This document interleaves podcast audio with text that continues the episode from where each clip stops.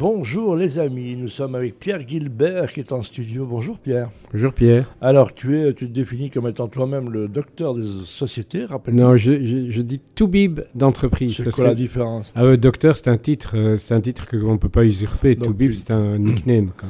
Un nickname. Donc tu as, tu as, tu as prêté au serment d'Hippocrate. Non, oui, d'Hippocrate hein, plutôt. Alors. Euh... Donc euh, c'est quoi euh, les, Comment vont les sociétés? Mal. Pourquoi? Vraiment mal. Globalement, quelles sont les, les, les, choses que tu vois le plus? Des relations horribles. Euh, ah, en fait, ah, les gens se font plus confiance. En fait, euh, si. Bien sûr, la crise, elle est là. C'est sûr et certain qu'il y a une inflation, qu'il y a des. Bah, je crois que tout le monde le reconnaît. Il n'y a, a, personne qui, il y a personne qui ouais. danse la carambole pour l'instant. Mais si les gens travaillaient autrement, s'entendaient, se faisaient confiance, se parlaient, surtout se parlaient, en fait, euh, ça fonctionnerait autrement. Mais comment? Je... Parce qu'on est dans la peur, clairement pour l'instant, on est, tout, tout, tout, le climat est anxiogène. Hein, donc, oui, euh, mais dans une entreprise, en fait, euh, si tout le monde se serre les coudes, euh, ben, ça peut aller. Et en fait, l'ennemi, il est extérieur, il ne peut pas être intérieur. Et donc, si on commence à se disputer entre, à l'intérieur d'une équipe, ben, c'est foutu. Et alors, globalement, je peux dire, ben, moi, je travaille un peu pour tous les secteurs, et donc, on va dire, on va distinguer le privé, le public et le non marchand, en gros. D'accord. Alors, j'ai une vision tronquée parce que le privé qui fait appel à moi, il est euh, inspiré. Euh, il, veut, il, veut, il, il, veut, bien faire, il veut améliorer ouais. les choses. Le public, c'est souvent parce qu'ils ont des quotas, ils ont des formations, ils ont des budgets à dépenser, donc ils disent ah ben on va faire ça. Le roi euh, classeur, tiens, il y a Pierre Gilbert, on va l'appeler celui-là. Oui, non, c'est parfois des appels d'offres ou des, gens, des, gens, des choses comme ça et ça. Mmh. Et euh, le non marchand, la plupart du temps, c'est quand c'est trop tard. Voilà. Et euh, je peux dire, enfin, et c'est vraiment quelque chose que je constate et qui empire par rapport à ça. Alors je vais peut-être pas me faire des, des amis par rapport à ça, mais que le pire employeur, c'est le public, c'est pas son argent. Euh, et donc, alors je dis pas que tout le monde est comme ça, mais franchement. Euh, bon, on, euh, le voit, il y a une gabégie ouais, incroyable. Tout à fait, c'est des dépenses on... terribles.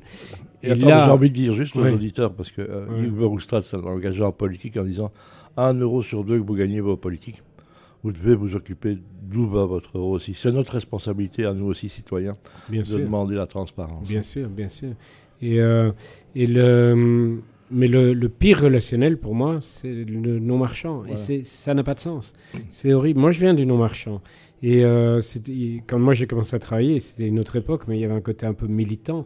Maintenant, c'est euh, vraiment les gens qui se méfient, qui se tirent des, des euh, qui, qui, se lancent des coups de couteau dans le dos, etc. C'est vraiment très, très je, je, je, confirme. J'ai fait des frigos solidaires et j'ai trouvé ce milieu pire que la bourse à New York. J'ai jamais travaillé à la bourse de New York, mais c'est terrible. Tu as écrit un, un, document qui disait quoi en fait? C'est un article qui est paru samedi dernier dans La Libre, euh, et c'était sur euh, la difficulté du management euh, post-Covid. Et c'est. Il y a vraiment, en effet, il y a un management avant et après où oui, ça s'est dégradé.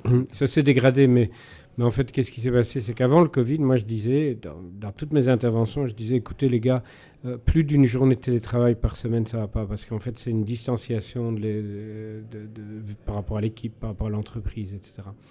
Et en fait, maintenant, il y a des entreprises où il y a, il y a des gens qui ne font plus qu'une journée par semaine. Euh, Et encore, ils doivent les imposer. Hein, donc ils doivent les imposer. Et en fait, donc, il y a une distanciation énorme qui, qui se rajoute à d'autres phénomènes, notamment mmh. la sociologie du travail a, a, changé, avec notamment les temps partiels, etc., avec la multiplicité de, euh, de statuts, une multiplicité de lieux de, de, de, de travail, etc. Alors, comme vous disiez que les bureaux allaient devenir les endroits où on se voit, où on crée, où on partage, on s'amuse, on chante, on danse, ah, c'était un plaisir, ben, les gens n'y vont plus. Oui, la machine à café, elle a quand même du sens, le papote dans le couloir aussi, et maintenant c'est fini. Radio et, moquette. Hein, ouais, mais il n'y a pas que ça, hein, y a, ça c'est le phénomène directement lié au, au, Covid, mais il y a une épidémie totale d'une maladie qui n'est absolument pas un virus comme le Covid, c'est le, les maladies en haute. Euh, parce qu'il n'y a pas que le burn-out. Burn-out est devenu un terme générique, mais il y a le bore-out, le brown-out, le team-out, le fed-out, et qui sont des on maladies. A, on a sont... une spécialiste dans l'art, merci d'ailleurs, ah. qui s'occupe de ça et qui euh, stress-out, c'est notre amie euh, Anna Betts qui parle de ça et justement dire que le burn-out c'est pas grave. Voilà. Ah on non, peut s'en sortir, mais il y a une nouvelle ah maladie. Oui. Donc voilà. Oui, oui, mais c'est grave quand ça arrive parce ouais, que c'est une vraie maladie. Moment on s'en sort, euh, je veux dire, toi. Voilà. Ouais, moi je connais des gens qui sont vraiment abîmés complètement et donc il faut agir avant que ça ne pète. D'accord. Euh, et, et c'est ça qu'il faut faire. Mais il y a un tel désarroi qui existe dans le monde de l'entreprise, et notamment avec la génération Z qui arrive sur le marché de l'emploi. Mhm. Z, tu sais pourquoi Z? Non. Zapping. Zapping. Et donc, je suis pas content, je m'en vais. Y, c'était parce que c'était les, les, les, ouais, ça, c'est on dit. les câbles des écouteurs. donc, c'est les millénials, ça, c'est les gens qui Oui, mais le Y, c'est le Why, c'est le pourquoi. Je sais. Et donc, euh, c'est une génération qui a On va être positif. Il y a quand même une société qui fait bien son boulot. Tu dis, tiens, eux, ça a l'air de marcher. Il y a des gens auxquels tu penses, un secteur ou une société auquel tu penses? Non, un secteur, non. Euh, des, sociétés, oui, j'en connais, bien sûr. Bah, Vas-y, si tu euh, peut péter. je, je, travaille beaucoup pour euh, Becoflex. Becoflex, c'est euh, une boîte qui fait des couvertures de piscine, qui est installée en Wallonie. Moi, je prends une société comme Odoo qui a l'air de faire un oui, travail Oui, bien sûr, je ne les connais pas personnellement, mais bien sûr, c'est, ils ont le vent en poupe, ça c'est sûr. Euh, mais c'est très rare. Je vais te dire une chose, moi je travaille sur la communication interne. Mhm. J'installe des systèmes de communication interne. J'ai trois cas de figure quand j'arrive dans une boîte. Soit il n'y a pas de communication interne, ce qui est débile, parce qu'en fait tu ne peux pas avoir un, un esprit, un sentiment d'appartenance si tu n'as pas de communication interne. Soit il y en a une, mais elle est mauvaise, soit il y en a une et elle est bonne je ne suis jamais rentré dans une boîte où la communication interne était efficiente. Voilà, attention, punchline de Pierre, de Pierre Gilbert. Communication interne, les sociétés où ils sont nombreux, ils ne se connaissent pas, ils ne connaissent pas les passions des autres, c'est ça qu'il faut faire.